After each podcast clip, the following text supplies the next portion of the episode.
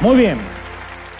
En miles de aulas, en miles de aulas de universidades, de facultades, de colegios primarios, secundarios del mundo entero, nuestros maestros, bueno, no nuestros maestros, los maestros, no siempre son nuestros, adoctrinan así, ahora sí, a nuestros hijos con la idea de que no, no somos más que el producto de un accidente, productos del azar, que el nacimiento de una persona es azaroso, ¿no? Y por consecuencia lo que cada uno haga con su vida, incluyendo hasta su orientación sexual, no es una cuestión divina, sino que es una cuestión de preferencia, no existe ningún diseño divino, enseñan que no hay ningún diseño original, y sin embargo la Biblia nos enseña y nos enseñó que Dios nos diseñó con un propósito en mente. El Salmo 139, 14 dice que somos una creación admirable. Que cuando el Señor nos terminó de hacer, dijo, wow, mira qué lindo me salieron. Bueno, los argentinos capaz que más lindo que otros, pero cuando ustedes predican pongan el ejemplo que quieran. ¿eh? Y con el avance de la ciencia es cuando más deberíamos empezar a entender estas palabras de que somos una creación admirable, no al revés. A veces pensamos que hay una dicotomía entre la ciencia y lo divino.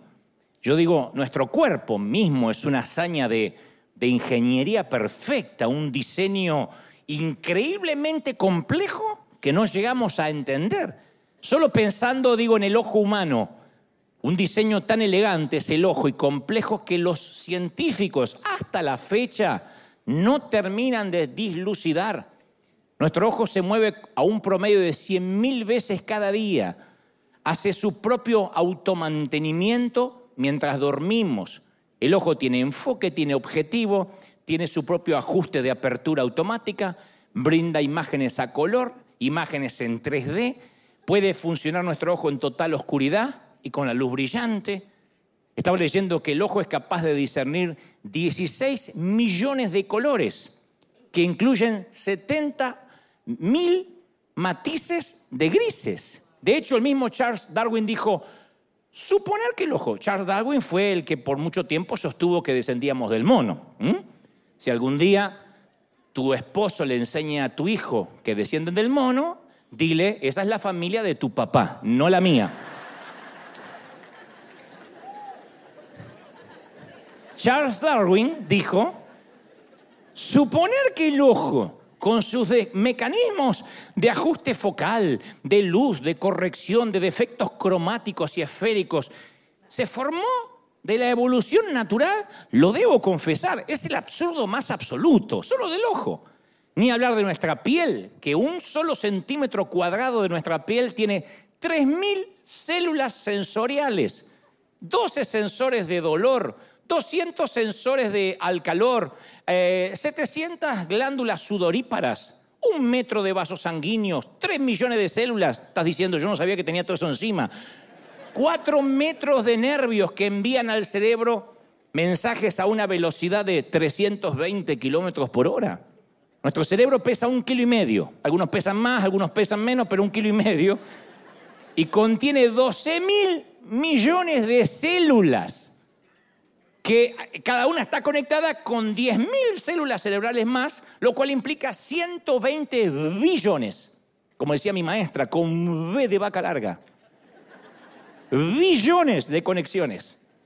Nuestras moléculas de ADN contienen la información más detallada de todo el universo. Entonces, y por supuesto no estoy hablando de la maravillosa teoría de las maravillas de la gravedad o el sistema solar o el perfecto equilibrio entre el nitrógeno y el oxígeno de la atmósfera que hace posible la vida terrestre.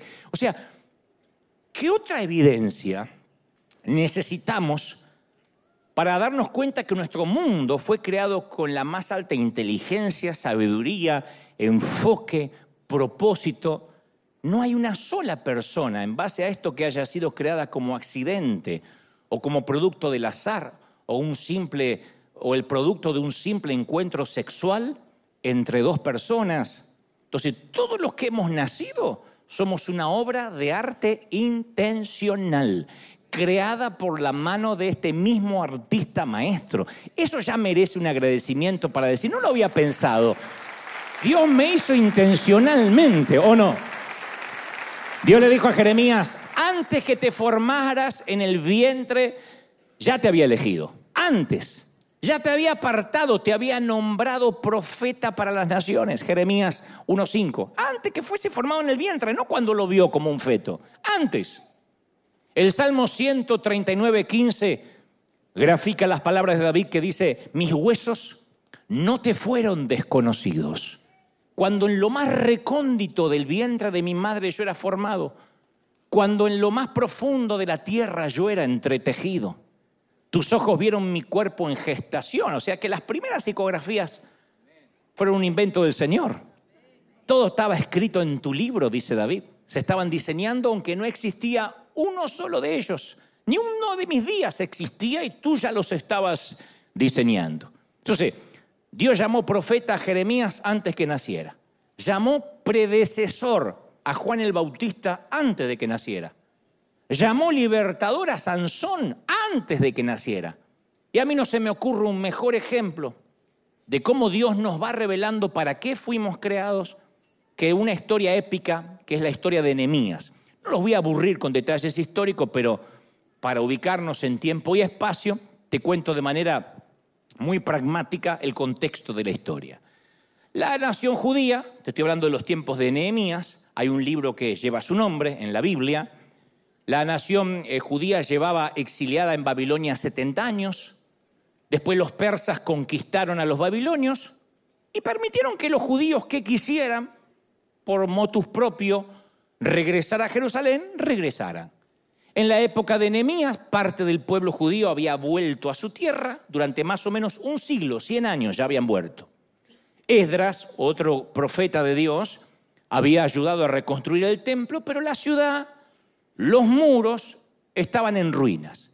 Y Nehemías era uno de los judíos que no se había ido, vivía todavía en Babilonia, donde desempeñaba el trabajo importante de ser el copero del rey. El copero era quien probaba el vino del monarca para asegurarse que no estuviese envenenado. Lo que hago yo siempre cuando me regalan un vino, siempre se lo doy a uno de los muchachos y digo, prueben, prueben, prueben. Si sobrevive, tengo tantos enemigos que quién sabe. Siempre hay uno que puede dar la vida por mí con mucho gusto, ¿no? Bueno, esto significaba que probara la, fuera de toda broma, el vino del rey, que era un miembro del círculo rojo del monarca, era parte de su anillo más, más íntimo, más cercano. Un día Nehemías recibe un informe de primera mano sobre lo que estaba pasando en Jerusalén. Más o menos así decía, un hermano de Nehemías le escribe le dice, mira, el remanente, los que quedaron de la cautividad allí en la provincia, están en gran afrenta, están pasándola mal, porque el muro de Jerusalén fue derribado, sus puertas fueron quemadas a fuego. Esta historia está en Nehemías 1.3. Imaginemos, por ejemplo, para darnos una idea, que 100 años después, 100 años después del atentado a las torres de Manhattan, 100 años después, todavía la zona cero está llena de escombros. Nadie levantó nada. 100 años y nadie quiere tocar donde antes estaban las torres gemelas. Eso simbolizaría para el mundo debilidad. Simbolizarían, entre otras cosas, pereza, desdén.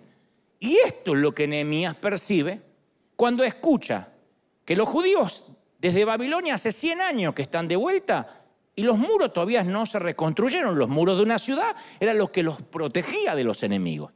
Así que esto fue suficiente para hacer llorar a un hombre adulto. Nehemías escribe así, dice, cuando yo oí estas palabras, me senté y lloré. No dice, se me cayó una lágrima, me senté y lloré. Hice duelo, ayuné y oré delante del Dios de los cielos. A mí me fascina que en River siempre me comentan cuando enfocan a la congregación que hay muchos hombres que lloran. Porque generalmente, por lo general, aunque esto suene misógino, en las iglesias siempre las que más lloraban eran las damas. Pero cuando un hombre llora significa no por eso que es menos hombre, menos macho, menos, tiene menos hombría o menos testosterona, sino que puede conmoverse por lo que conmovería cualquier ser humano. Y la pregunta hoy es, ¿Qué es lo que vemos a nuestro alrededor que nos produce como adultos lágrimas de verdad? Pero no nuestra propia situación. Al igual que Nehemías, ¿qué es lo que vemos que nos produce llanto? Que al menos se nos, como decían, decían antes, hace muchos años, se nos agúan los ojos. No una pequeña carga. No estoy preguntando qué te hace sentir un poquito de lástima. Porque puede hacerte sentir lástima a un comercial de los niños con cáncer. Pero yo no estoy hablando de eso, estoy hablando qué hace que llores como adulto. Siendo adulto que no puedas retener las lágrimas. Porque eso revela para qué fuimos creados. Yo comencé diciendo que somos un diseño de ingeniería maravilloso. Que el Señor antes que fuéramos, fuéramos formados nos eligió. Ahora uno tiene que descubrir para qué nos eligió. Una forma para saber por qué fuimos gestados es qué nos conmueve. Nehemías sintió el llamado de Dios e inmediatamente hizo algo al respecto. Para hacer la historia corta, le pide permiso al rey para ausentarse, para ir a Jerusalén, supervisar la reconstrucción del muro derribado. Y así es como Dios redime la cultura. Así es como Dios rescata a los pobres. Así es como Dios vence la inmoralidad. La inmoralidad no se vence orando para que el espíritu de inmoralidad se vaya. Así es como Dios restaura las familias. Así es como Dios salva a los perdidos. Los perdidos no se salvan porque oremos por los perdidos. Dios nos selecciona y nos da una carga para que actuemos. Y nosotros por lo general, especialmente para estas fechas, estamos esperando el nuevo plan para el año. Señor, dame un plan, dame una resolución, dame un proyecto, pero en realidad nosotros somos ese plan. Nosotros esperamos un plano y Dios dice, no, no, tú eres el plano. Por eso yo insisto con la pregunta, ¿qué es lo que nos hace llorar, sufrir, ayunar, tener una visión y querer actuar en consecuencia de lo que sentimos? Porque llorar podemos llorar todos. Para Nehemías lo que lo conmovió fue ver el muro destruido de su patria. Pero uno de los errores que solemos cometer, por eso quiero ser muy práctico en esto, es que creemos que Dios nos va a llamar a hacer algo si es que nos merecemos, o mejor dicho, cuando nos merezcamos tener un llamado. O sea, cuando creamos que tenemos la capacidad o estamos calificados, ahí Él nos va a llamar. Pero por lo general lo que nos hace llorar tiene que ver con áreas de nuestra propia debilidad, no de nuestra fortaleza. Por ejemplo, si luchaste mucho tiempo con la pornografía, es muy posible que Dios te dé una carga por hombres y mujeres que están luchando con eso. Porque nadie como tú los vas a entender. Otro que nunca luchó con la pornografía le parece una bobería. Dice, pero mirar esa estupidez. Pero si estuviste preso, lo más probable que ese sea tu motor o tu catalizador o lo que te promueva a querer hacer algo. Si atravesaste una crisis matrimonial, es muy posible que Dios te dé una carga por los matrimonios que están rotos, porque pocos lo ven como tú. Pocos entienden tan bien una crisis matrimonial sin juzgarlos. El que nunca pasó la crisis o el que la disimuló o el que no la quiere ver va a decir, eh, hermano, lo que Dios juntó no lo separa el hombre, en el nombre de Jesús reprenda ahora, demonio, reprenda y ya está. El que la pasó dice, no, es un poquito más complicado que una reprensión. No es cuestión de orar por tu marido cuando duerme, hay más que eso, o por tu mujer. Tal vez tu carga es por las familias, porque provienes de un hogar disfuncional y sabes lo que se siente. Tal vez tu carga sea por los pobres porque recuerdas lo que es irte a la cama con hambre o, con incertidumbre por las deudas. Entonces tú dices, no, no, no, yo sé, lo, yo, yo, no me olvido. Puede que esté en este caso de este lado de la frontera, en la Unión Americana, pero yo no me olvido lo que es el compartir un burrito entre diez o, o, una empanada argentina entre cuatro. Yo no me olvido. Quizá tu carga sea por los jóvenes que están luchando por su identidad, porque lo viviste en carne propia y no eres de esos adultos que se olvidan que alguna vez fueron jóvenes y lucharon con esas cosas. O tal vez, quizá, lo que te quita el sueño es la política de tu país. Estás harto de los nuevos canallas que van ocupando el sillón presidencial. O tu carga puede ser una de las mías. Una de las mías es quitar la cautividad mental del legalismo. Nada me hace mejor. Porque yo vengo de ahí. Entonces yo vengo, yo sé lo que es sentir el peso de los grilletes y las cadenas de la religión. Y cuando yo puedo ayudar a que alguien abra la mente y quitarse la cautividad mental, siento lo mismo que un predicador que dice, deje y abandone su silla de ruedas. Para mí alguien que me dice, wow, veo a Jesús con ojos nuevos, Él me ama. Yo digo, wow, siento lo mismo que los predicadores de milagro y dice, corra para allá, haga lo que no podía hacer, agáchese abuela. Yo siento lo mismo. Digo, a ver, a ver, a ver, haz lo que no podía hacer. Y ahora me río, ríase. O sea, nuestra carga puede ser tan lejana como una remota aldea en Uganda o tan cercana como nuestro propio vecindario. Ahora, es probable que haya gente que me diga, yo no tengo ninguna carga.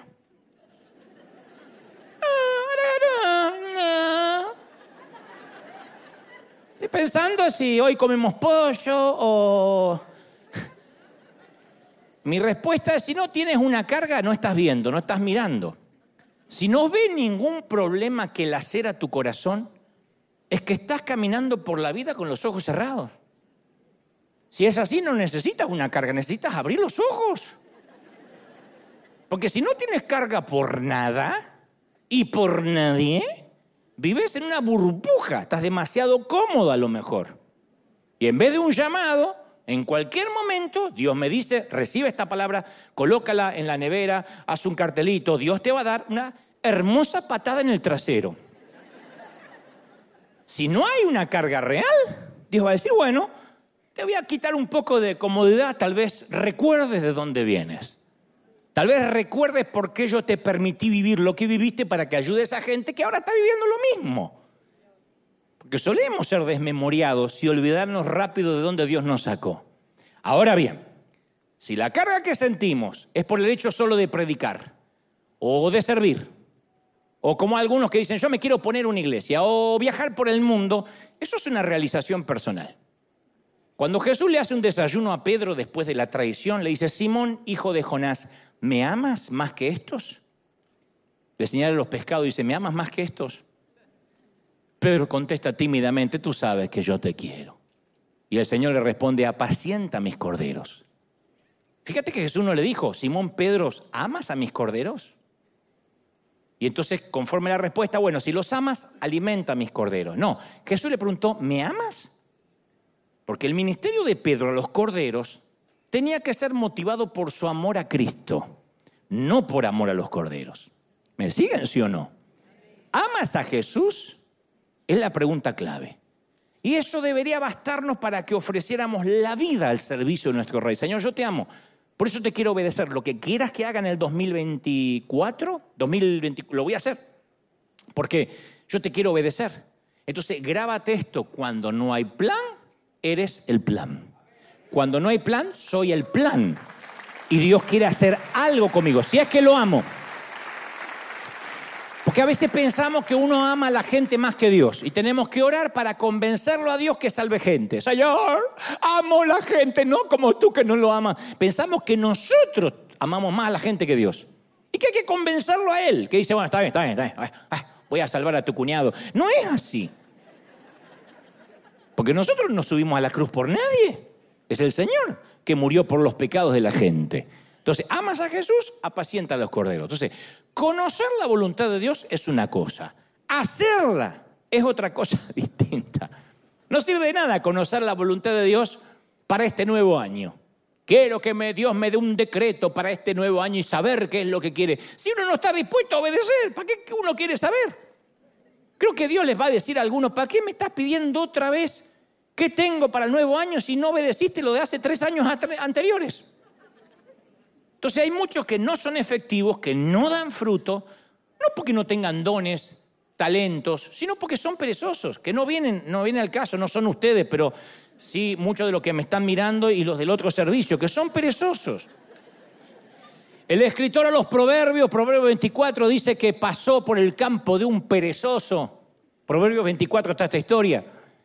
Y vio un campo lleno de espinas y malezas que cubrían el suelo y se tragaban las paredes de una casa que estaba en ruinas. Proverbios 24, 32 dice Salomón, guardé en mi corazón lo observado y saqué de esto una lección. Un corto sueño, otra breve siesta, otra siesta más, un pequeño descanso, cruzado de brazos, y te asaltará la pobreza como un bandido y la escasez como un hombre armado. Los enemigos de este hombre no eran ladrones, era su falta de esfuerzo, su falta de acción. Se ve que el tipo se sentaba en la mecedora a pedir la voluntad de Dios. Y el problema es que nadie se cree perezoso. Es más, todos están diciendo, ay, menos mal, esto le vendría bien a... Pero nadie se cree perezoso.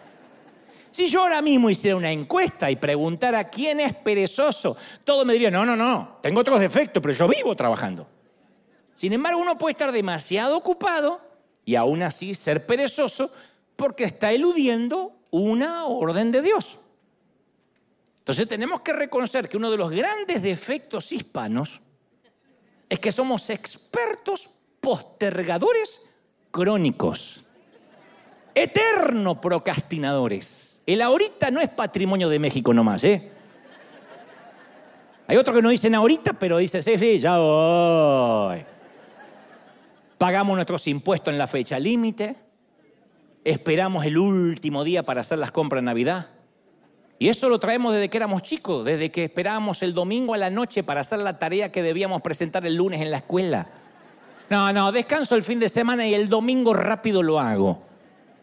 Lo curioso es que no nos sentimos que somos perezosos, pero vivimos demasiado ocupados, por eso no lo sentimos. Pero no somos efectivos porque no hacemos lo que sí tenemos que hacer. Entonces, hay una, usted dirá, ¿y qué es lo que tengo que hacer? Bueno, hay un asunto urgente que nos convoca esta mañana y nos convocó todo el año, que es la salvación de los perdidos. No por nada las últimas palabras de Jesús en la tierra fueron instrucciones de llevar el Evangelio a los confines del mundo. La orden se la conoce como la Gran Comisión. Marcos 16, 15, vayan por todo el mundo y anuncien las buenas nuevas a toda criatura. ¿Te pueden robar la Biblia? Solo tienes que recordar este versículo, la última orden de Jesús. La última. No dijo pónganse a orar un poco más, aunque eso implícitamente no está mal, aunque intrínsecamente no está mal ayunar. Pero él dijo, vayan por todo el mundo y anuncien. La orden no se cambió. Hay dos acciones explícitas y pragmáticas. Vayan y anuncien. No dijo promocionen ni que vengan. Vayan y anuncien. Entonces Jesús sabía que la salvación de los perdidos dependía de dos acciones específicas, indiscutibles y claras. Ir y anunciar. Entonces, ¿el estudio bíblico está bueno? Sí, pero no sustituye a la acción. La unción, el griterío en la iglesia, la doctrina, la chiripiorca, el empoderamiento, el ayuno, el temblequeo, las lenguas, no reemplazan a la acción. ¿Están mal? No digo que están mal, pero no reemplazan al vayan y anuncien. Las palabras proféticas no reemplazan la acción. La cantidad de gente que conozco que me dice, yo tengo una gran palabra profética sobre mi vida. Y mientras lo van comiendo los piojos. ¿Qué hace con la palabra profética? Nada. Está esperando que venga sola y se cumpla. Entonces, para cumplir la voluntad de Dios hay que dejar a un lado la postergación y la pereza. Porque cuando no hay plan, eres el plan. Y cuando hay alguien que dice, pero es que todavía Dios no me reveló que tengo que hacer el año que viene, es porque tú eres el plan. También es posible que aquí hoy, y ahora sí en este servicio, haya gente muy espiritual, pero yo hablo de la gente más espiritual que Jesús, que tiene muchas excusas espirituales. Porque si uno busca una excusa, siempre la va a encontrar, ¿o no? Para algunos no les llegó el momento, estoy esperando. Para otros ya es demasiado tarde. Porque las excusas son fáciles de encontrar, no cuestan mucho. El tema es que Dios no las compra. y tenemos algunas que son muy nobles y hasta espirituales. La mayoría dice, no, no, no, perfecto Dante, pero yo estoy esperando en el Señor. Estoy esperando. Hmm, hmm. Viste que hay gente que hace, hmm", como que le, eh, bajan los mails. Hmm", le entró un texto. No sé por dónde le entran los textos, pero... Nunca pregunté por dónde le entran los textos divinos. Yo no estoy diciendo que no haya a veces una razón legítima para esperar en el Señor. Pero la mayoría de las veces que decimos estoy esperando en el Señor es una excusa, especialmente cuando ya sabemos lo que tenemos que hacer. El Señor no dijo, vayan y anuncien, pero, pero, pero igual esperen a que yo le diga cuándo es el tiempo, ¿eh? Vayan y anuncien, pero siempre esperen una reconfirmación, porque a lo mejor yo estoy medio con un desfase hormonal y cambio de opinión. Cuando los israelitas tenían que cruzar el Mar Rojo y los egipcios venían atrás, pisándole los talones, se quejan con Moisés. Moisés ora y Dios dice esta famosa frase que no es muy conocida, pero está en las escrituras. Le dice, Moisés, ¿por qué clamas a mí? Dan ganas de decirle, ¿y a quién otro voy a orar? Pero lo que es una pregunta retórica la de Dios. Dice, ¿por qué clamas a mí? Dile a los hijos que marchen. ¿No nos han dicho los padres alguna vez eso? ¿Qué me venías a decir a mí? Limpia tu cuarto. Esto es lo que Dios dice. ¿Qué me vienes a orar a mí, Moisés? Habla como un padre. Dile a los hijos de Israel que marchen. Y pero está el mar rojo y que marchen. ¿Por qué clamas a mí pidiendo mi voluntad? Dice hoy el Señor. Cuando ya te di hace años las órdenes para actuar y marchar. La gente que dice que yo todavía no tengo un plan, porque ya Dios no te va a repetir la misma orden. Yo soy, y muchos de ustedes son jefes o tienen gente a cargo, somos personas injustas y aún así no nos gusta repetir las órdenes. Especialmente si somos pragmáticos, claros. Cuando yo puedo repetir alguna orden que dice, perdón, tal vez Dante no te explicaste bien, y me explico mejor, porque puede que sea, le doy ese, el beneficio de la duda. No obstante, cuando ya di la orden de manera clara y el tipo se queda ahí, el empleado no hace lo que le digo que tenga que hacer, tiene un problemita más grave. ¿No? Otra excusa muy creativa es, no, no, no, yo te entiendo, pero lo que quiero es, no quiero adelantarme a Dios. Yo me imagino a Dios diciéndole a Gabriel, este tipo es demasiado rápido. Me cuesta seguir el ritmo. Me distraigo un poquito y el tipo se me adelanta. No quiero adelantarme a Dios. es lo más Yo pienso que a veces estas cosas tenemos que decírselas a Dios para que se ría un rato, porque no quiero adelantarme a Dios. Oh, el adelantado. Perdón, señora adelantada. Está bien, Señor, te espero, te espero, pero apúrate. No es así. Lo más probable es que Dios esté esperando que nosotros movamos el trasero y no al revés. Entonces, mientras que exista gente que busca la voluntad de Dios, hay muchos otros que directamente van y la hacen, punto. En Lucas 9:59 leemos la historia de alguien a quien Jesús la llama para que lo siga. Le dice, sígueme. Dice que le dijo a una persona, a un muchacho, sígueme. Y el muchacho le dice, Señor, déjame que primero entierre a mi padre. Jesús le responde, deja que los muertos entierren a los muertos. Tú ve y anuncia conmigo el reino de Dios. Otra orden que el tipo no quiere seguir. Y yo tengo que confesar desde que escuché esta historia de niño que gran parte de mi vida no entendía este texto. Lo sentía como una gran falta de empatía a priori de parte de Jesús. ¿A quién no le gustaría que le dieran un par de horas para poder ir al funeral de un ser querido? Déjame ir al funeral y vengo. ¿Quién de nosotros no habría pedido lo mismo si acaba de morir papá o mamá? Pero de pronto tuve una revelación. Dios me dijo, ¿qué te hace pensar que el padre de este muchacho había muerto? En ningún lugar de la Biblia dice que el padre estaba muerto. Él dijo, deja que lo entierre, no dijo está muerto. Él quería esperar, seguir a Jesús, después de haber tenido la posibilidad de primero enterrar a su padre. Estaba diciendo, no ahora, en unos años, después que entierra a mi padre. Lo más probable es que el padre fuera anciano, ya no fuese a vivir muchos años más, y el muchacho pensó, una vez que mi papá haya muerto, va a ser un buen momento para seguir a Jesús. Tal vez pensó que Jesús iba a seguir ahí los siguientes 50 años, que Jesús lo iba a encontrar en 30 años predicando y enseñando que seguramente le quedaba mucho tiempo por delante. En tres años más Jesús iba a estar en la cruz. Y él se habría perdido la oportunidad de caminar con él siendo un contemporáneo para siempre. El joven no tenía idea de lo precisa y caduca que era la invitación. Y se perdió la oportunidad de su vida por una mortal frase que usamos mucho nosotros. Déjame que primero. Es lo primero que hacemos nosotros, déjame que primero. Jesús viene a nosotros cuando somos jóvenes y nos dice, sígueme. Y decimos, sí, sí, sí, sí, solo déjame que, que primero termine mis estudios. Pues estoy cursando ahora justo mi carrera, la que tanto me gustaba. Después te sigo. Después nos graduamos. Vuelve y dice, sígueme. Respondemos, sí, sí, sí. Pero déjame que primero encuentre un buen empleo. Y ahorre algo y me compre una casita. Una vez que tengo la casita, yo lo que quiero, como dice la mayoría, yo lo que quiero es que mis hijos tengan una casita. Que es disfrazar la excusa de reverencia, para que suene bien. Yo lo que quiero, no para mí, yo para mí, para mí no. Para mis hijos. como si él va a dormir bajo un puente. Conseguimos el empleo, él vuelve y dice, sígueme. Y decimos, bueno, sí señor, te seguiré, pero primero deja que mis hijos terminen en la escuela, son chiquitos, quiero estar con ellos, no me quiero perder su infancia. Crecen los chicos, se van.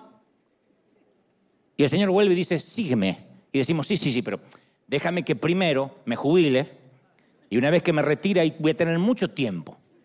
Está bien, voy a ver los nietos, pero después voy a tener tiempo. Y pasan los años, más rápido de lo que esperamos. El joven se hace viejo, un día se le terminó la vida y un día baja nuestro cuerpo a la fosa cavada en la tierra y vamos a ser muchos los que no obedecimos el llamado de Dios. Entonces la tragedia más grande en el mundo es una vida desperdiciada.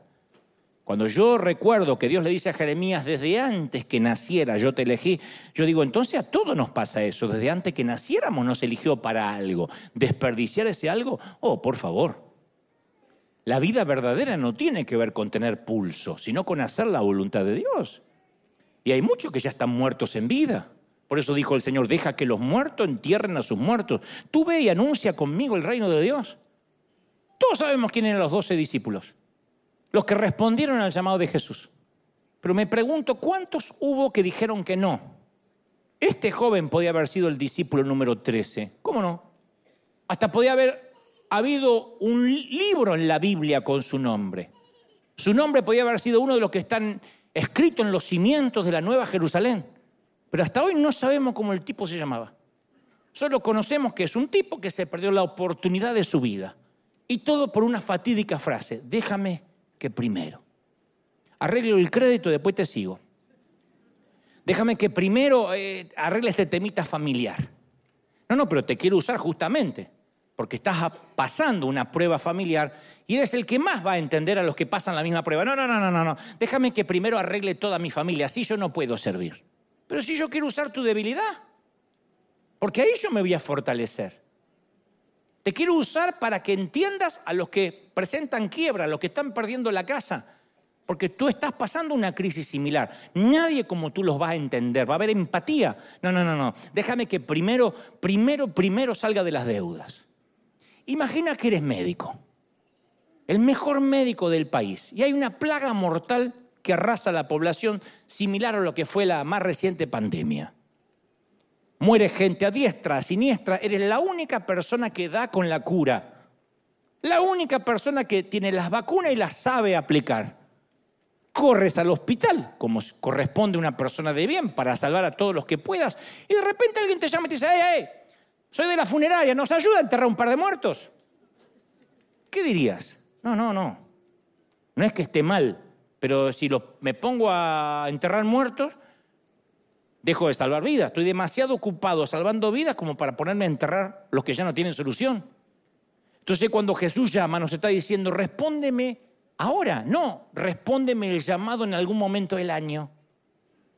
Señor dice, se trata de salvar vidas.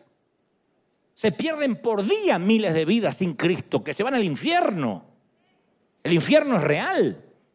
Y nosotros decimos, sí, sí, sí, sí, en un momento este año te doy una respuesta. Él está esperando la respuesta ahora.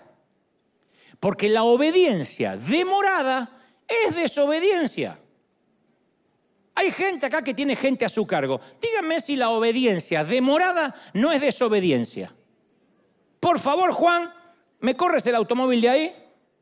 Sí, ya voy. Y lo corre cinco horas después. Y te dice, pero yo lo hice. Pero es desobediencia. Pero lo hice. Sí, pero cinco horas más tarde. Entonces, la mejor amiga del enemigo es la postergación. El enemigo no te va a decir, predicarle a los inconversos está mal. Te va a decir, está muy bien, pero ahora no. Porque el diablo sabe que postergar la obediencia es desobediencia, gente. El enemigo sabe que el mañana nunca llega, especialmente para nosotros los hispanos. Y hay mucha gente que se ha perdido la salvación, no porque la rechazó, sino porque el enemigo los convenció de postergarla un poquito más. Arregla este problema y después vas a la iglesia. ¿Qué vas a ir así con todos estos líos? Convenció a los jóvenes de que les queda mucho tiempo por delante. A otros los convenció que esperaran a causa de algún pecado que no están dispuestos a soltar. No, no, no, no, no. Primero vamos a resolver este pecado, te dice el enemigo. Resuélvelo. Y después vas a tener tiempo de servir a Dios. Pero con este pecado no te atrevas a tocar las cosas santas. Y logra que postergues. Porque el enemigo sabe que no hay una oportunidad más ideal para seguir a Jesús que el momento justo en el que te llama. No sé si oíste algún predicador alguna vez decir, hoy es el día de la salvación. Generalmente los evangelistas solemos decir, hoy es el día de la salvación. Pero este versículo no existe en la Biblia. En realidad existe en 2 de Corintios 6:2, he aquí, ahora es el día de la salvación. No hoy es el día. ¿Y qué sé yo? Hoy antes las 12, antes de brindar. No, ahora. Porque hoy, el, hoy es el día, no transmite la urgencia. Ahora. Entonces, si alguien está, se está ahogando, no necesita que lo rescaten en algún momento del día de hoy. ¡Me hago, me hago! Ya va. Tenemos hasta las 12. No, ahora.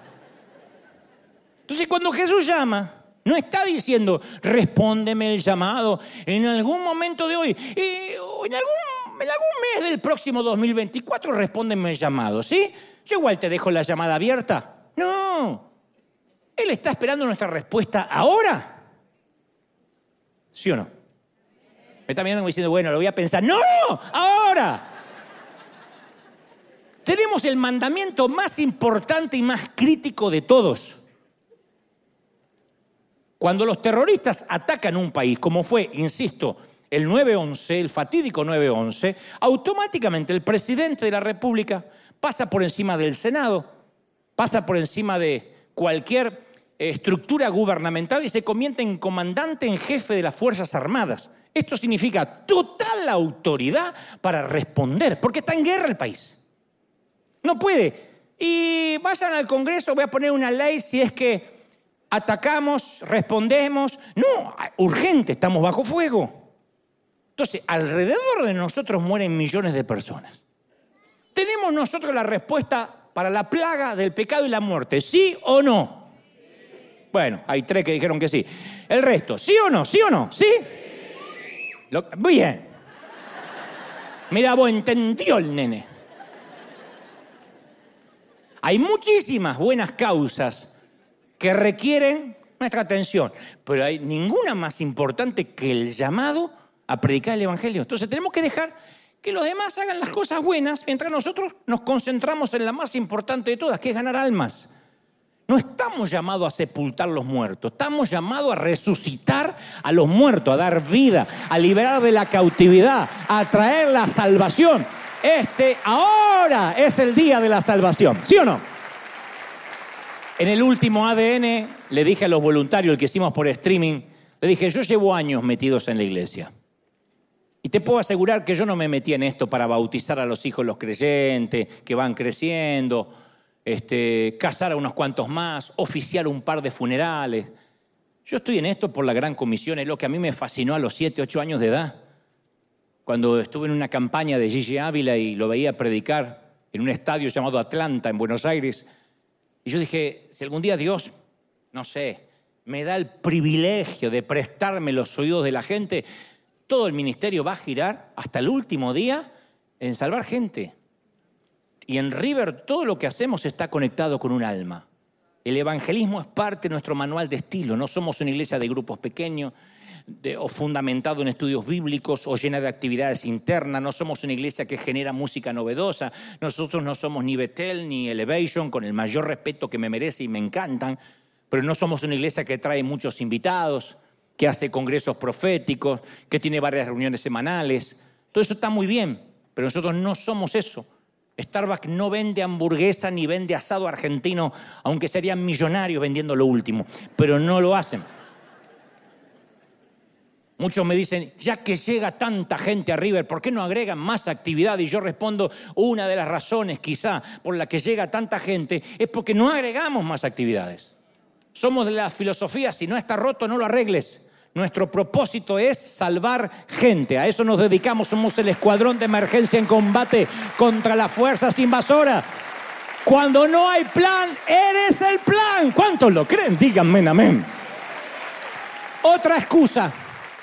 No, ya sé, ya sé que Dios quiere algo para este año, pero no tengo los recursos. Yo llevo 40 años casi predicando. Yo sé que parezco de 30 y pico, pero... Y las visiones más audaces, las más grandiosas, cuando no había visto un dólar en mi vida. Dios nunca se basó en mi dinero o en mi escaso presupuesto. Dios no es pobre, Dios no necesita nada. Bueno, una que entendió que Dios no es pobre, mira. Me decepcionan, ¿eh? Cuando Dios ordena algo, Dios siempre paga por ello jamás va a esperar que nosotros financiemos su voluntad con nuestro bolsillo. Cuando Dios quiere algo, no pregunta cuánto cuesta. Alguien tiene que decir, ese es mi Dios, aleluya. El costo no es problema. La única cosa que determina lo que Dios puede hacer o no es nuestra disposición a creerle y obedecerle. Entonces la voluntad de Dios no está regulada por nuestro bolsillo, por nuestro dinero. Dios es un Dios informado que cuando te envía sabe cuánto cuesta. Y Él va a proveer. Tú dices, pero no me proveyó, porque no te va a proveer antes que obedezcas.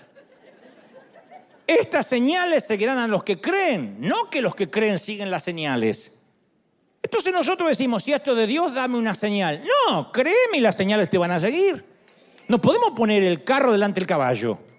Estas señales seguirán a los que crean. Cree lo que te mandó Dios. Y alguien está diciendo, pero yo no recibí una palabra profética. Ahí está. Vayan y anuncien. Falta que diga cabezón, que está en River. Vaya y anuncien. Ve y anuncia, obedece, ¿sí o no? Entonces, otros dicen, bueno, bueno, bueno, pero eh, tampoco es así nomás. No estoy a la altura. Miremos a los discípulos. Jesús no, no, se paró en la, en la puerta de la Universidad de Jerusalén y los agarró a la salida. Y que yo sepa, no eran las mentes más brillantes de, de, la sinagoga. Él fue a los puertos pesqueros y eligió, para decirlo elegantemente, a unos tipos bastante brutos. Y esa destartalada cuadrilla de, de laicos poco instruidos no era la crema de la sociedad, pero Jesús hizo un trato con ellos. Dijo, si me siguen, yo los haré, yo los haré, yo los haré pescadores de hombres. Ese es el mismo trato que se mantiene hasta la fecha con nosotros. Si lo seguimos, Él nos hará. Entonces, seguir a Jesús es simple. ¿Viste cuando dice, mi yugo es fácil, ligera es mi carga? Es porque nosotros no necesitamos conocer el camino. A mí me fascina que yo no tengo que hacer los milagros. Yo no tengo que ser el Salvador. Seguir a Jesús no significa que tenemos que ser los sanadores. Nuestro único trabajo consiste en no poner excusas y en hacer lo que diga que hagamos. No hay alternativa a la obediencia. Cuando Dios habla hay solo una respuesta adecuada. Obediencia inmediata sin cuestionamiento. Mira, toda la creación, las galaxias, los planetas, las mareas, la naturaleza, dice la palabra que obedece a sus órdenes. Todo excepto nosotros. Una dijo, amén, sí, pero, pero de las galaxias, no, no vos. Ahí está Dios el día de la creación. Mira las estrellas que podrían tragarse a mil soles nuestros. Y las mira y dice, estrellas, ustedes, muévanse a este sitio. Empiecen en este orden a moverse en círculo exactamente como yo se los digo hasta que les mande a hacer otra cosa. Y todas las estrellas obedecen. Le dice, planetas, levántense y giren en sus órbitas y galaxias, galaxias asignadas. Fórmense de la manera que los estoy ordenando y haz lo que tengan que hacer, hagan lo que tengan que hacer hasta que yo les diga otra cosa. Mira los océanos y le dice, sus cauces van a llegar hasta ahí, no más de ahí. Y los mares obedecen. Luego te mira a ti y te dice, sígueme. Ahorita. Pero déjame que primero, déjame que primero... Y hay mucha gente que ha estado orando por la voluntad de Dios, estudiando su palabra, buscando su voluntad para este año, y Dios ya ha hablado. Dios ya ha hablado, nosotros no nos vino un ángel a decir, salgan a repartir comida en la pandemia. Dijo, denle vosotros de comer. Pero no lo dijo un profeta, o mejor dicho, sí, pero no un profeta contemporáneo. Estaba escrito acá. Lo dijo el Señor. River no necesita que venga un predicador a decir, pues que viene un tiempo. Yo declaro que el 2024 se viene algo poderoso. Se viene, tómalo, tómalo, toma tu carro del año. porque no va a pasar. La única orden que está ahí, vayan y prediquen. Cabeza de termo, cabeza de zapallo, vayan y prediquen. No hay otra cosa.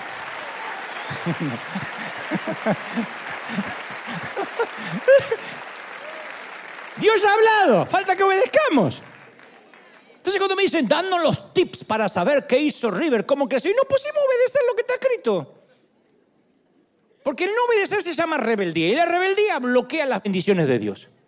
De hecho, si uno no quiere obedecer, ni la Biblia lo ayuda. Ni orar todo el día. Si uno no quiere obedecer, ¿de qué sirve orar todo el día si uno no obedece? Entonces, lo único que necesita el Señor es lo que cualquier buen líder necesita que hagamos caso. Punto. Como aquel gerente que se puso a contratar gente y uno decía, yo manejo computadora, yo manejo multimedia, yo tengo un posgrado en tal lado, y él lo único que quería escuchar la frase, yo sé hacer caso. Hay un momento que uno necesita gente que haga caso.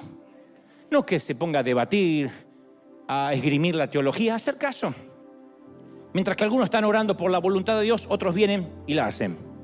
Eso somos nosotros.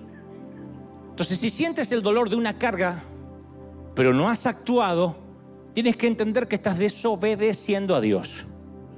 El apóstol Pablo expresó en Hechos 26, 19, no fui rebelde a la visión celestial. Uno puede tener una visión y ser rebelde. Ahora, ¿obedecerlo es fácil? No, nunca dijo el Señor que va a ser fácil. Uno necesita tomar ánimo en las palabras de Pablo en Gálatas 6:9. No nos cansemos, pues, de hacer el bien. ¿Por qué diría eso? Porque hacer el bien cansa. A veces uno se siente como el profeta Elías, que es el único que tiene la verdad. Y no es así.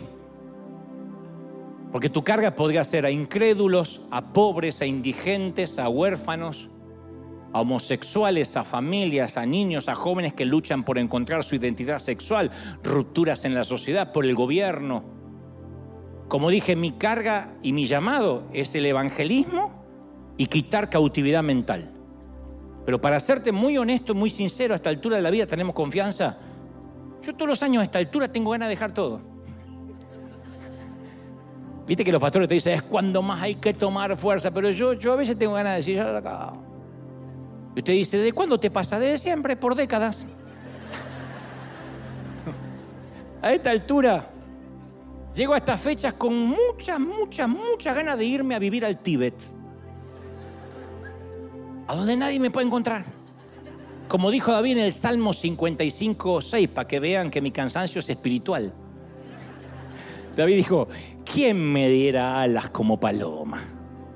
¿Para qué? Y volaría y descansaría, ciertamente iría muy lejos, moraría en el desierto. Estaba en el palacio cuando dijo esto. Tenía tal cansancio, tanta responsabilidad sobre sus hombros, dijo yo me iría lejos y el Señor siempre, ¿saben que me responde año tras año? Mantén el rumbo. Haz lo que te mandé a hacer hasta recibir nueva orden. Y cuando yo dudo acerca de lo que me mandó a hacer, me dice, lee mis escrituras, ahí está todo lo que te mandé a hacer. Este es un buen mensaje para ti hoy. Mantén el rumbo, mantén el rumbo. Lo único que podemos hacer es poner la brújula al norte y permanecer fieles. Esa es la única área en la que podemos influir. Porque el tiempo no lo podemos cambiar, no podemos adelantarlo, acelerarlo, retrasarlo. El tiempo le pertenece a Dios. Los resultados le pertenecen a Dios. ¿Por qué se enferman la mayoría de los pastores y, terminan enfermos y con, y con úlceras? Dice, no, es que es lo peor de ser pastor, se calcula una hora de prédica, ocho horas de trabajo forzado y encima la gente que te vuelve loco, porque se pone una carga para lo que no fuimos creados. Yo lo dije una vez y lo voy a decir otra vez, yo no morí por ninguno de ustedes y no se me hagan los santos porque ninguno moriría por mí. Y si me muriera mañana en el funeral llorarían tres, ay, sí, qué bueno. Y después, ¿quién viene ahora? Y ya se acabó, es así. Así somos. Entonces, cuando los pastores se ponen cargas para los cuales no fueron preparados, se quiebran, terminan enfermos. La iglesia no es nuestra, la iglesia no es tuya, pastor. Y entonces, ¿qué, ¿cuál es nuestra parte? Ser fieles. No producir resultados. Yo no tengo que cambiar la vida a nadie. Yo no puedo hacer llorar a nadie. Yo no puedo hacer... Puedo torpemente tratar de llegar a tu intelecto, pero yo no puedo cambiar el corazón de nadie. No puedo generar convicción de pecado por mucho que lo intente. Cuando Nehemías reconstruyó el muro, restauró la dignidad de la ciudad. Y ese era un legado que iba a recordar con orgullo, por muchos años, con gratitud a Dios. Yo puedo decirte que no hay nada que se sienta, no hay nada, ¿eh? Como la emoción cuando uno responde a la carga que Dios nos da y vemos a Dios actuar a través nuestro. ¡Ah! Es el mayor placer. Así es cuando me siento, cuando me cruzo con gente que me dice, yo crecí con tus mensajes. Oh, una vez Dios te usó para salvarme la vida. Estaba muy triste y un mensaje tuyo me devolvió las ganas de vivir. No es que eso me agranda, por el contrario, porque yo solo sé que soy una herramienta, pero qué lindo se siente haber obedecido. Qué lindo que yo no esperé un profeta, sino que yo fui e hice lo que estaba escrito acá. Como hizo Carlitos Anacondia, este querido evangelista argentino, se convierte al Señor y lee, y estas señales seguirán a los que creen. En mi nombre, entre otras cosas, echarán fuera demonios. Y le dijo al pastor, ¿esto es para todos? ¿Para todo el que cree o para los pastores nomás? Y el pastor dijo, no, para todo el que cree. Y dice, ¿yo puedo hacerlo? Y dice, no, te acabas de convertir, querido. Ahora hay un proceso. Y dijo, ¿pero puedo hacerlo afuera? Ah, sí. Se paró en una esquina Anaconda y dijo, ¡Oíme bien, Satanás! Se manifestó hasta la suegra del presidente. Mientras que otros esperaban la voluntad de Dios, este fue y la hizo. Entonces, cuando uno se siente, uy, fui destinado para esto, se siente fenomenal. Nuestros llamados tienen que ver con lo que Dios desea, con lo que Dios está haciendo con lo que Dios está cambiando, con lo que Dios está transformando. Eso es el llamado de Dios. ¿Tú lo crees? Y cuando respondemos el llamado del Señor, Él pone en nuestra vida el deseo de cambiar al mundo. Y nosotros también cambiamos. Crecemos en dignidad como personas, nos volvemos seguros, centrados, perdemos esa sensación de falta de propósito que tiene tanta gente experimentamos la satisfacción de saber que formamos parte de algo que importa, algo grande, algo que está en el corazón de Dios. Eso que sentimos hace un rato cuando vimos el resumen de lo que hicimos como iglesia desde el 2020, eso de decir, wow, yo pertenezco a esto, ya sea como tracción a sangre o poniendo una semilla, pero somos parte de algo muy grande. Entonces la iglesia, la gente se congrega en nuestras iglesias por dos razones para pertenecer a un club de amigos, juntarse con gente que piensa y vista como ellos, o para obedecer el mandato del Señor de ser, algo, de ser parte de algo grande. Y somos parte de un plan grandioso, audaz para redimir el mundo. Y cuando respondemos ese llamado, en algún lugar se reconstruye un muro que estaba caído. Alguna parte del mundo se redime. Así que por favor, si estás aquí o en casa y eres de los que estás entre los que cada fin de año toma resoluciones, hace listas y le gusta hacer planes, yo tengo esta palabra. Primero, no te canses de hacer el bien. Querido pastor, no te canses de, de hacer el bien. Querido siervo, diácono, anciano, servidor, no te canses de hacer el bien. Sé fiel en lo que te mandó a hacer Dios hasta que Dios te cambie la orden. Y recuerda, cuando te parezca que no hay un nuevo plan, es porque tú eres el plan. Somos el plan.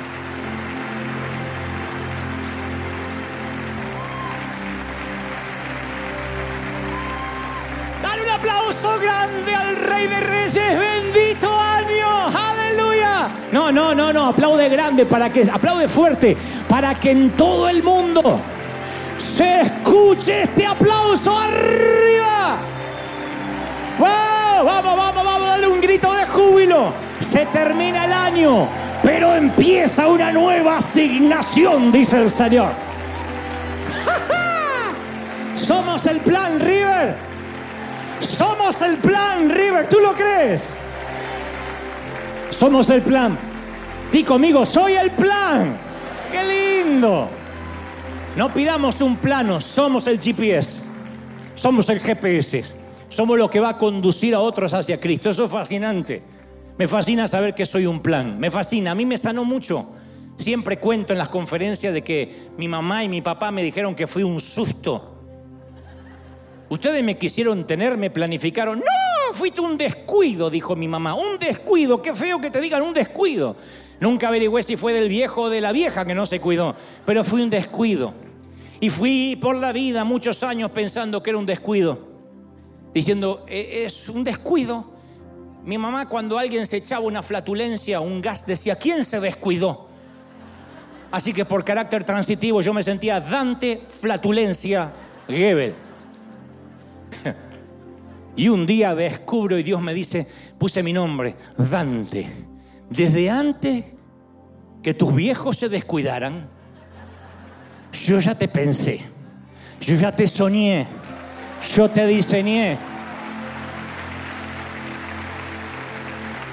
Eres mi plan. ¡Wow! ¿No es maravilloso?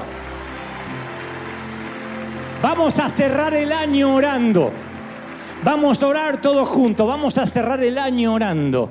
Si puedes, si no te molesta, pon la mano sobre el hombro del que tengas al lado. Si, si no quieres y no quieres que te invadan tu espacio personal, no importa. Entonces pon la mano en el corazón, pero vamos a orar en casa también.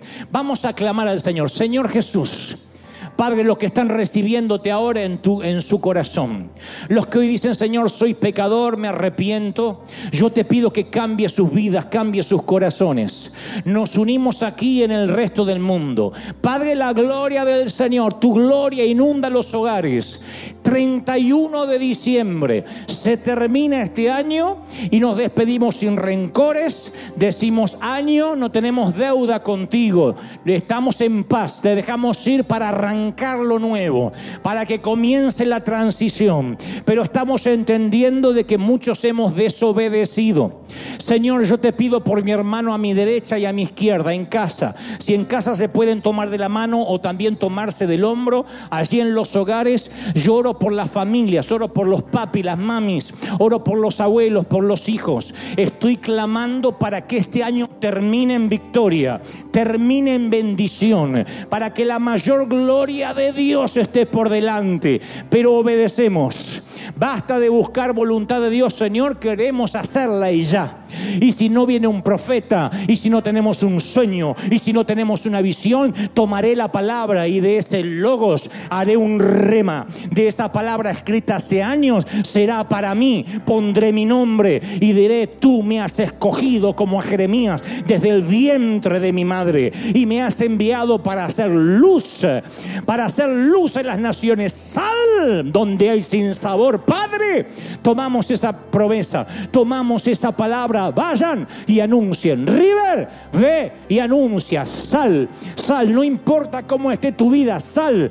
Vamos a hablar de tu vida durante el camino. Sal, avanza, crece, fortifícate. Yo lo creo, yo lo declaro y declaro que en este nuevo año que se viene, en pocas horas, seremos bendecidos, prósperos, benditos en el cuerpo, en el alma y en el espíritu. Amén y amén. Sea hecho, así se ha hecho. Bendito sea el Señor. Los de casa, no se vayan, porque aquí se va mal parrandón y la pachanga. Los de casa, los del hogar, chao. Con este aplauso los despedimos. Como te ama el Señor, firme como talón de oso. Hasta el domingo que viene, ya en un nuevo año. Bendecido.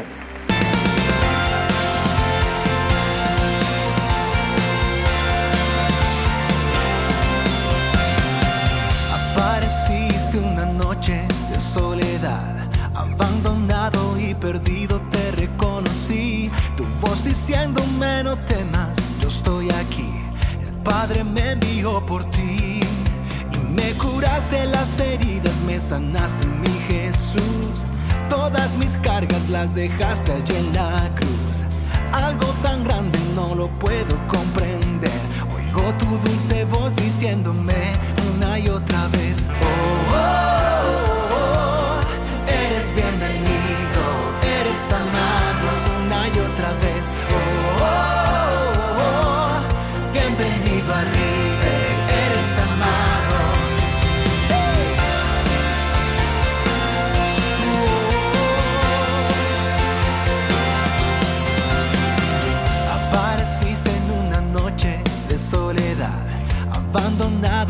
perdido te reconocí, tu voz diciéndome no temas, yo estoy aquí, el Padre me envió por ti. Y me curaste las heridas, me sanaste mi Jesús, todas mis cargas las dejaste allí en la cruz, algo tan grande no lo puedo comprender, oigo tu dulce voz diciéndome